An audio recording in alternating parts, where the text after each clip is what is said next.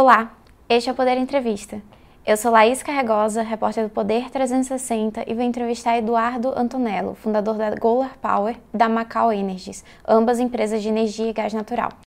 Antonello tem 47 anos, foi presidente da Golar Power de 2015 a 2020 e mais recentemente atuou como consultor no processo de aquisição da Celsi, as centrais elétricas de Sergipe, pela Eneva, uma empresa brasileira que atua nos setores de geração de energia, exploração e produção de petróleo e gás natural. Antonello, muito obrigada por ter aceitado o convite. Obrigado, Luiz. Agradeço também a todos os web espectadores que assistem a este programa. Essa entrevista está sendo gravada no Estúdio Poder 360, em Brasília, em 17 de novembro de 2022. Para ficar sempre bem informado, inscreva-se no canal do Poder 360, ative as notificações e não perca nenhuma informação relevante. Antonello, eu começo essa entrevista perguntando como foi a sua participação no processo de compra da Celsi pela Eneva? Bom, depois que a gente vendeu a, depois que vendemos a a Celsi, né, a a Raigo. A Power inicialmente mudou de nome para Raigo e depois foi vendida a Raigo para a NFI.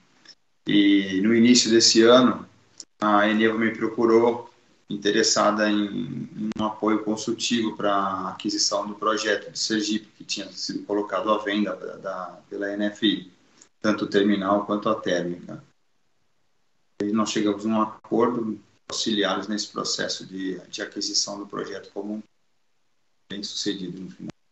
O senhor presidiu a Golar Power, empresa de origem norueguesa que atua no transporte marítimo de gás natural liquefeito. Várias empresas atuam no setor no Brasil, inclusive a New Fortress Energy, que comprou a Golar Power em 2021. Quais são as principais empresas que atuam no transporte marítimo e têm unidades flutuantes de armazenamento e regasificação em operação no Brasil?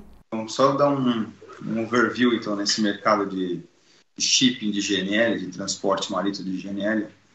É, nós trouxemos a Gola para o Brasil em 2006, é, na época que a Petrobras buscava a independência energética é, do gás boliviano, que era a principal fonte de suprimento de gás natural para o Brasil. E aí trouxemos os dois primeiros terminais de regasificação em Pecém e na Baía de Guanabara. E desde então eram as duas unidades que tinham flutuantes é, em operação para a Petrobras e por volta de 2010, a Petrobras inseriu também o terminal de, da Bahia, de Aratu, no estado da Bahia. A gente também participou daquele processo. Um navio da Gola foi relocado para a Bahia, tratado da Accelerate, para ir para o terminal de Pecém. E mais recentemente, só em 2015, foram os dois primeiros projetos de terminais privados no Brasil foram implementados é, um deles em Sergipe, por nós, né, que foi a Celso, através do projeto, do projeto termoelétrico, e, e, também o projeto do Açu, no Rio de Janeiro, é, que é um navio da BW que foi contratado. Então, não existe nenhuma empresa brasileira atuante no mercado de shipping, mas os terminais de GNL são todos flutuantes, é, são fornecidos por empresas internacionais. E as quatro principais são a Accelerate, a Hug, a BW e a Golar. Posso dar uma visão um pouco mais abrangente sobre os terminais que existem hoje no país. Tem um terminal é, que já está em fase final de construção. Na verdade, já acabou. O terminal já foi concluída a construção, mas o navio ainda não chegou, que é da NFI em Barcarena, começando pelo norte. Depois tem o terminal Petrobras de Pecém, é, que está vencendo agora uma concessão em 2023. E houve um um projeto da Denham com a Shell para colocar um novo terminal lá em Pecém, a partir de uma térmica de 1.6 gigas, que também está em fase de definições. Depois você tem o terminal de Sergipe, é, que já está em operação, que é o terminal que a gente colocou da Celsi. É, tem o terminal da Bahia, da Petrobras, que está arrendado para Accelerate. Tem o terminal é, de Açu, do Rio de Janeiro, do Porto Açul, tem o terminal da Petrobras na Baía de Guanabara, e depois tem o terminal ATGS também da NFI, que a gente desenvolveu na época da Golar, é, na Baía de Babiton, em São Francisco do Sul. E tem o terminal da Compass também sendo desenvolvido agora em São Paulo, que é um projeto que realmente está saindo do papel.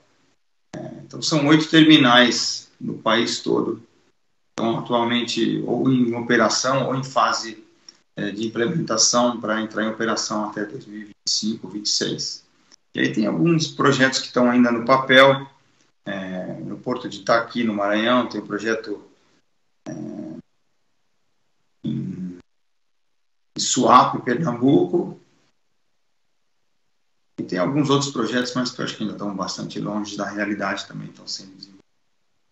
Mas eu diria que o mercado brasileiro já está bem saturado de terminais de GNL hoje, com esses oito terminais, uh, só como benchmark.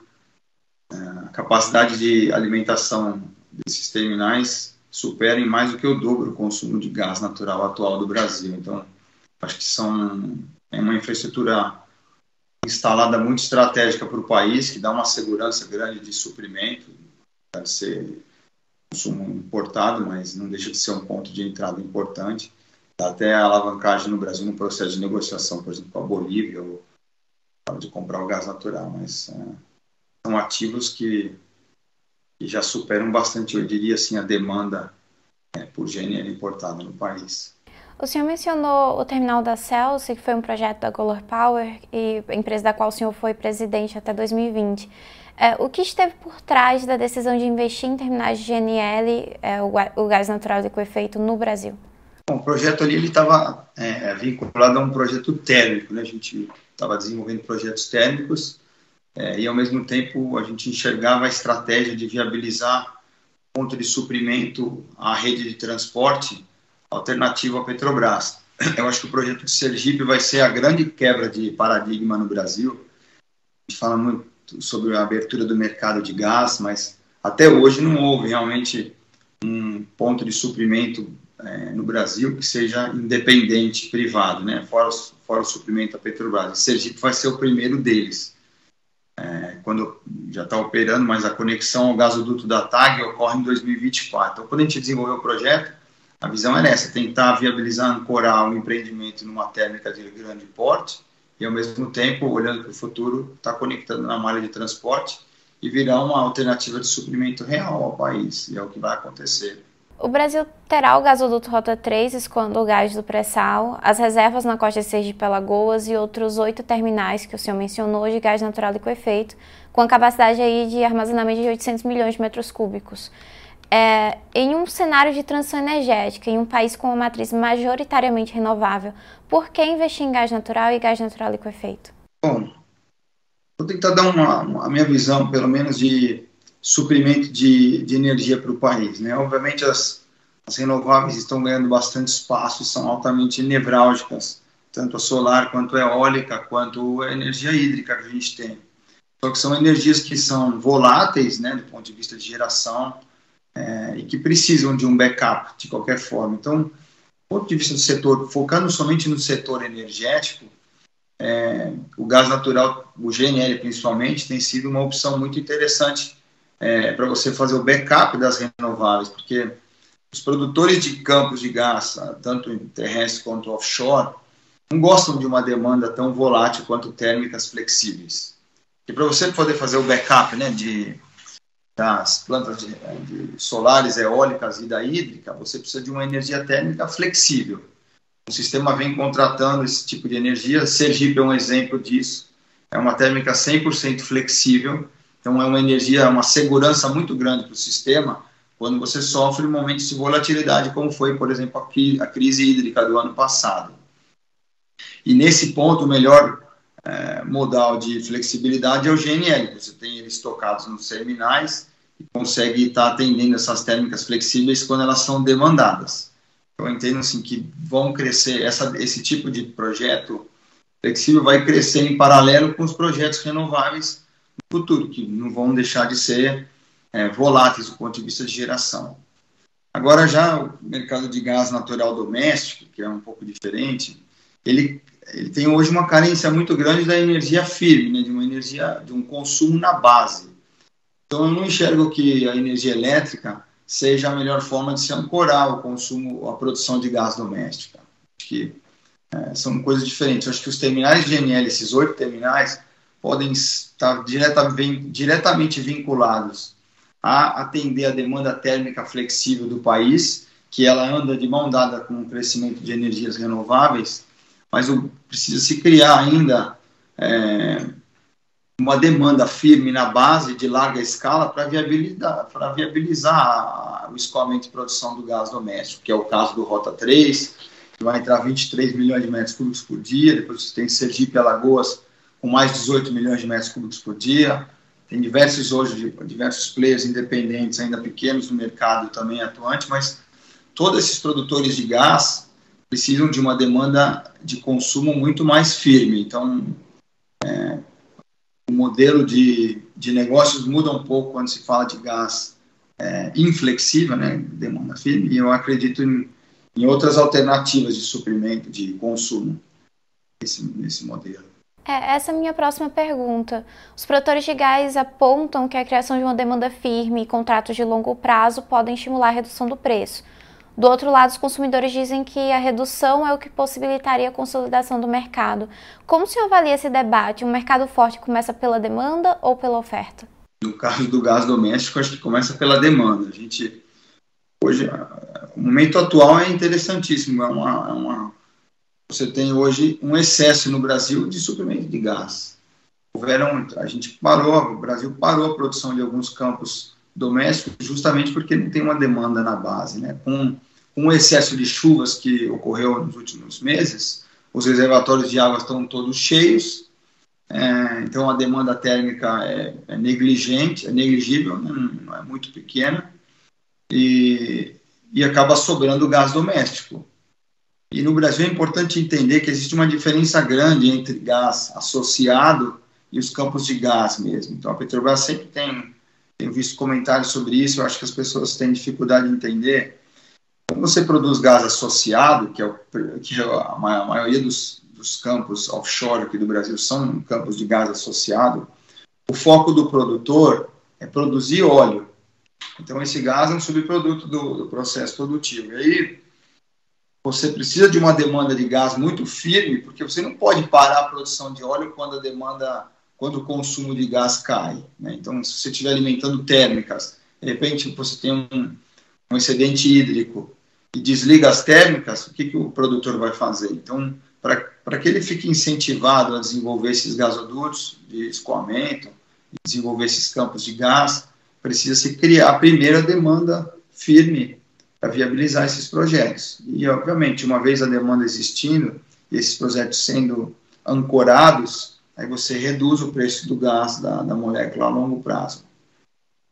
E uma outra, algo bastante interessante no Brasil também é que essa dependência do gás importado para cobrir até essa flexibilidade é o que tem criado essa arbitrariedade de preço é, entre o, a molécula, tanto isso se aplica no diesel também, tanto no diesel quanto no gás doméstico versus o, mercado internacional. Então, toda hora a gente ouve falar, pô, porque tem que se manter essa paridade de preço, gás ou do diesel nacional com o gás ou diesel importado. Mas por que isso? Porque como o Brasil ainda não é autossuficiente, todas as vezes que o mercado lá fora desponta, como agora o Brent a 90 dólares, se a gente precisa importar um pedaço do nosso suprimento, então, ou você aumenta o preço nacional ou ninguém importa, porque quem vai, quem vai estar importando um produto para tomar prejuízo? Né? Ninguém. Então, é, se a gente conseguisse chegar num modelo de independência energética total, a gente não teria mais essa questão de precisar estar acompanhando o mercado internacional no que se refere à paridade. Mas historicamente o preço do gás natural sempre foi um pouco mais caro no Brasil do que em outros lugares no mundo. É, por que isso? O custo de produção? Por, por que é mais caro é, consumir gás natural no Brasil do que em outros lugares, por exemplo? Não, isso não é necessariamente verdade. Eu acho assim, o, o preço do o, o, preço do GNL sempre foi mais caro que o preço de um gás de produção doméstica, na verdade. Importação de GNL, porque você tem o custo né, de liquefação do gás para transformar em GNL, depois aí todo o frete para trazer para um lugar. Então, assim, a, a, tendência sempre foi do preço do GNL estar tá sempre maior do que a produção doméstica. Então, a, a Petrobras mesmo sempre priorizou o uso do gás doméstico versus o GNL. Mas tem essa questão de flexibilidade. O despacho térmico não é um, não é um consumo ideal para o uso do gás doméstico. Então, depende também da importação do GNL para cobrir essa demanda que ela repentinamente aparece quando você precisa de despacho térmico. E aí, nessas horas, o preço da, do gás nacional, né, como um todo, acaba aumentando. É, também vale salientar que o, o gás, a principal fonte de gás doméstico brasileira é offshore, em água profunda. E você tem um investimento grande em infraestrutura de escoamento, né, de, sei lá, 200, 300 quilômetros da costa. E ainda tem o processamento, remoção de CO2, impurezas, que acabam a, onerando no preço final da molécula. Então, assim, se for comparar o preço do gás do Brasil, por exemplo, com o Catar ou a Rússia, que se produz o gás em terra, ou mesmo com a Bolívia, é muito difícil competir, realmente. Mas, é, por exemplo, com a Europa ou com vários outros lugares do mundo, até a tendência é que o preço do Brasil seja bem competitivo. A China mesmo importa muito GNL. O Brasil tem condição de ter um, uma energia muito mais barata do que a China, no que se refere a, ao insumo, ou do que a Índia, ou do que a Europa. Acho que a competição maior do Brasil hoje, em termos de benchmark, é o mercado americano, que tem o Henry Hub, que é a produção do gás doméstico em terra. Eu acho que a gente tem um potencial bem grande de estar competindo para a para aí com o preço do, do mercado americano. É, mas a gente tem aqui algumas indústrias que poderiam ser é, consumidoras firmes de gás natural, como por exemplo a indústria de fertilizantes, que compete diretamente com mercados que é, fornece um gás muito mais barato. É, como baratear o gás natural no Brasil? Qual a saída para fazer com que o gás doméstico é, deixe de ser tão rejeitado nos poços e passe a ser consumido no país? Bom, só comentando sobre fertilizante, né? O fertilizante é a dificuldade da gente competir com fertilizante importado, é porque, de novo, fertilizante é produzido principalmente no Catar e na Rússia, produz isso em terra, né, a partir de poços terrestres, onde o preço da, da produção é baixíssimo. Eu acho que é importantíssimo para o Brasil estar tá investindo em independência, que se refere à produção de fertilizante. Pode ser até o, o insumo um pouco mais caro, mas você não fica numa dependência, que é o que a gente está passando hoje, né? Depender tanto desses fertilizantes importados da Rússia, por exemplo. Bom, é, em relação à redução do preço do gás, eu acho que o que mais. O fator mais importante é a competitividade. Acho que falta competitividade hoje no mercado brasileiro para que as empresas realmente se esforcem em estar tá reduzindo o preço da molécula. Se a Petrobras continua sendo uma supridora praticamente exclusiva, né, os, os, fornecedores alternativos hoje são pequenos comparado com que a Petrobras alimenta o país. É, então ela tem, ela consegue arbitrar esse preço de forma muito independente. Isso daí dificulta bastante a competitividade. Mas eu acho que a gente está no caminho certo. É, já está vendo uma, uma abertura importante de mercado. Por enquanto, a abertura está sendo mais de infraestrutura, né? Você tem visto os desinvestimentos da Petrobras foram muito mais na venda dos gasodutos, mas mantendo a contratação da capacidade desses gasodutos. Então, assim, não houve ainda uma uma abertura relevante é, do mercado, mas já se iniciou esse processo. E eu acho que a grande quebra de paradigma e o que vai acontecer, vai ser importantíssimo no futuro, é a conexão desses terminais de GNL é, na malha de transporte. E, obviamente, quando o preço do GNL permitir também um pouco mais de competitividade, porque hoje, por causa dessa guerra na Ucrânia, aí, os preços do GNL dispararam de uma forma absurda. Então, assim, pelo menos um horizonte de um a dois anos, eu acho difícil de competir com o que se produz no Brasil, mas é, existem volumes de investimentos altíssimos em, em, plantas de liquefação nos Estados Unidos, Oriente Médio, são mais de 40 bilhões de dólares sendo investidos agora em novas plantas de liquefação. Assim, é uma tese pessoal minha de que o preço do GNL tende a cair de novo é, num horizonte de dois, três anos, foi similar ao que aconteceu no passado, quando a gente chegou a importar GNL aqui no Brasil em 2019, dois anos atrás, por 2 dólares milhão de BTU. Então, a partir do momento que esses terminais estiverem conectados à malha é, e o GNL poder, de novo, voltar a esses patamares, aí você vai ver uma competitividade realmente verdadeira e a tendência é que o preço caia assim. O Brasil está numa situação muito única no que se refere ao suprimento de gás natural. É muito estratégico que o país consiga desenvolver essas reservas. A gente consegue, através do gás natural, viabilizar a total independência energética do Brasil. É, eu lembro quando a gente descobriu o pré-sal, falava-se muito na independência energética do Brasil, é, mas produção de óleo, óleo bruto não significa dependência energética. Você vê, hoje a gente ainda importa é, 20, 30% do diesel e do GLP. É, independência energética é quando você não precisa de mais importar nenhum derivado e nada. E a única forma de conseguir isso é realmente desenvolvendo é, a produção de gás natural doméstico. É, eu queria voltar a dois pontos que o senhor mencionou. Primeiro, é, o senhor falou sobre uma futura redução do preço do gás natural liquefeito no mercado internacional. Hoje, o, o insumo é pressionado por uma questão geopolítica. Essa redução, ela considera a resolução desse conflito? Ah, sem dúvida vai ajudar muito.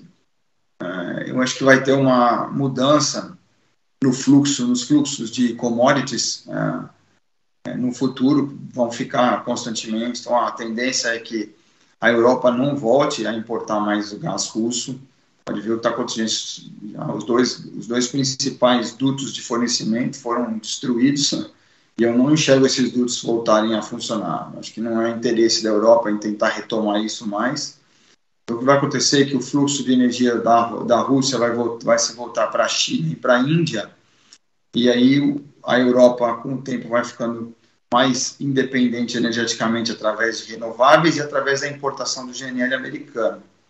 É, e aí tem uma estabilidade global nessa questão da guerra. Eu acho que e com todo o volume adicional de GNL que tem para entrar no mercado, eu vejo um, um, um cenário de sobreoferta num horizonte de três anos. Se, digamos que essa guerra acabar, né, nesse período de tempo, que eu acredito que vai acabar, né, não dá para manter isso de forma contínua, mas tendo essa questão da Ucrânia estabilizada, um horizonte de dois ou três anos, a tendência é que o gás volte a patamares bastante atraentes. E eu acho que tem, tem uma tese assim, o importante é entender a base né, do, de suprimento global. Tem, a tese principal é que o gás, a produção de gás, custa muito menos do que a produção do óleo. Né? Produzir um, um metro cúbico de gás é um terço praticamente da produção do óleo. Então não, tem não tem é, não tem como se negar isso. E o segundo ponto é que as reservas de gás no mundo são muito superiores às reservas de óleo. A gente tem hoje no planeta mais de 150 anos de reserva de gás comprovada. Então, é um, é um insumo que a gente tem bastante abundância é, nos próximos anos e que custa muito menos para se produzir. Então, é natural que o potencial do gás natural de ter um papel muito mais importante na matriz energética global se fortaleça em paralelo com as renováveis, mas você vê hoje, você pegar o planeta inteiro, energia renovável ainda representa um percentual ínfimo de consumo energético. O segundo ponto que eu gostaria de tocar é: o Brasil é rico em gás natural no pré-sal, mas cerca de metade do gás é reinjetado nos poços. Ao mesmo tempo, termoelétricas brasileiras usam gás natural liquefeito importado, por exemplo, em Sergipe. Como fazer o Brasil usar mais o seu próprio gás natural e importar menos? Bom, eu acho vamos lá. O, modelo ideal de fornecimento para despacho termoelétrico flexível, que eu acho que não faz sentido que o consumidor brasileiro está fomentando é, desenvolvimento de térmicas na base. Eu acho que as térmicas flexíveis são o melhor modelo, porque você pode gerar energia mais barato, seja renovável, seja é, é, solar, eólica ou hídrica, e no momento que você tem uma demanda maior, ou você não tenha os reservatórios cheios, você poder acionar as térmicas, que vão ser sempre um pouco mais caras. E no modelo de suprimento flexível, o melhor gás é o, gás, é o GNL. Porque você, de novo, com térmicas, se você for para um produto, for é, pedir para um produtor de gás doméstico, associado, por exemplo, aqui no Brasil, para ele te fornecer gás 100% de flexibilidade, é um modelo muito ruim, porque para ele, ele precisa produzir o gás dele e vender o gás dele constantemente, né, ter o flow assurance, você está constantemente é, vendendo aquele gás para não ficar dependendo é, é, de flexibilidade. Então você tem que estar tá, tá com ele sendo fornecido constantemente. É, então o GNL se aplica muito bem a esse modelo de, de consumo de energia elétrica flexível.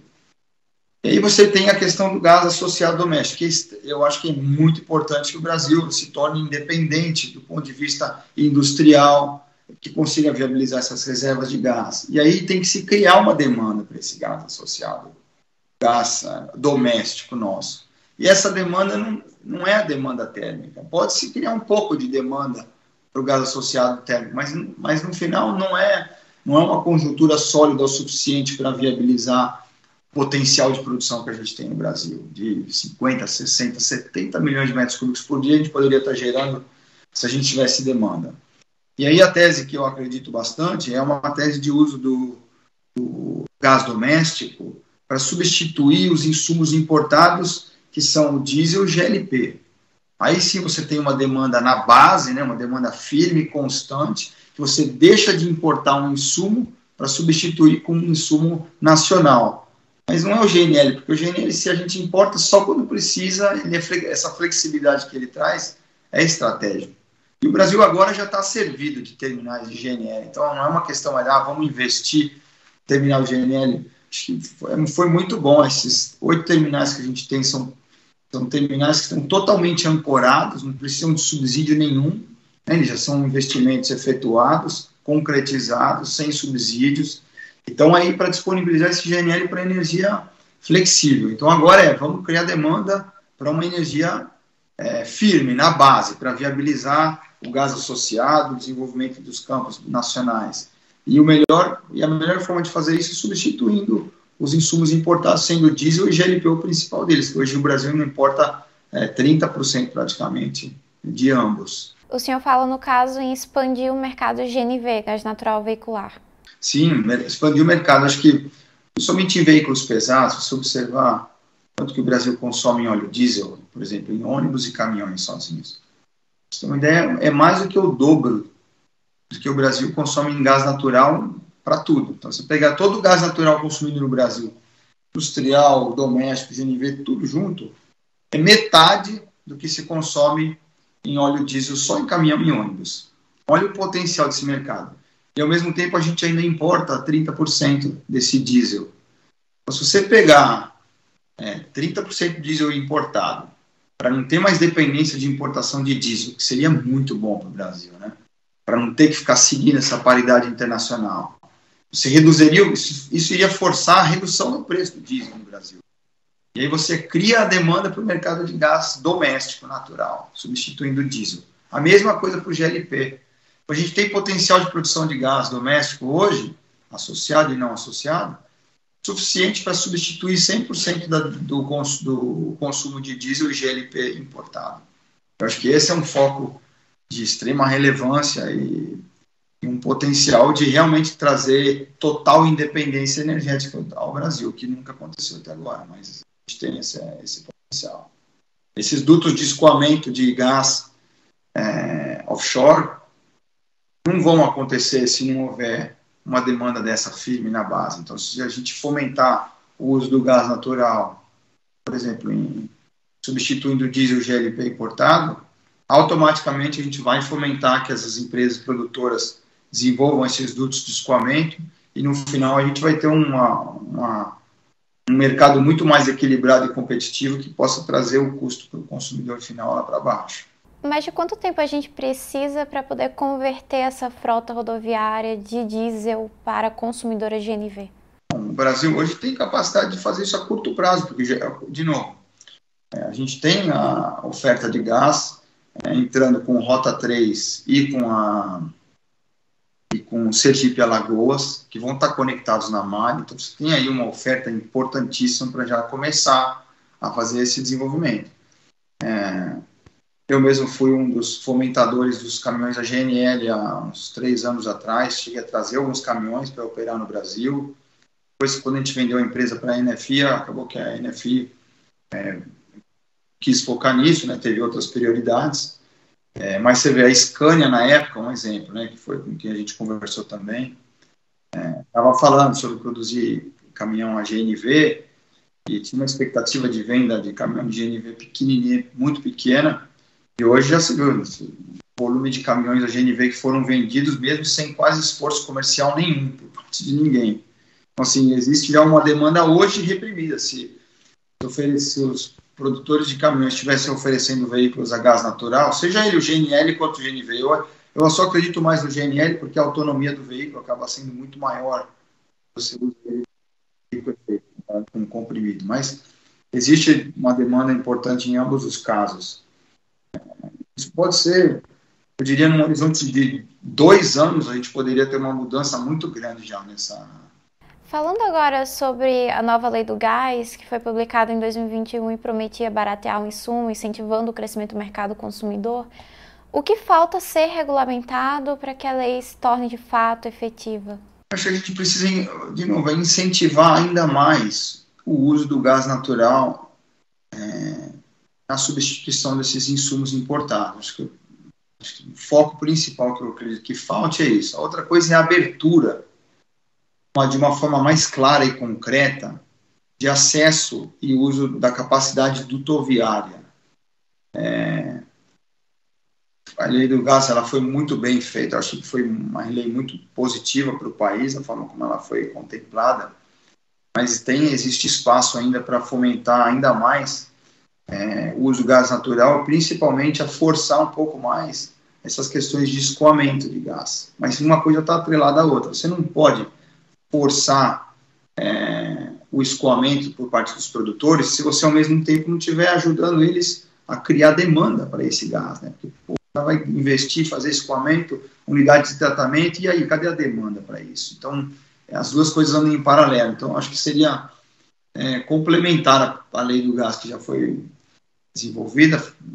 O segundo passo agora é tentar realmente implementar medidas que fomentem a, o consumo na base e o escoamento e a abertura do toviário, do acesso do toviário. Essa questão de swap de gás, você injetar o gás num ponto, pegar do outro, acho que tem, o sistema tem que ser flexibilizado para ter mais é, abertura no que se refere aos consumidores livres de gás, para que as pessoas possam ter um acesso mais às indústrias também, mais fácil e menos burocrático à molécula, que é o que acontece no diesel, por exemplo.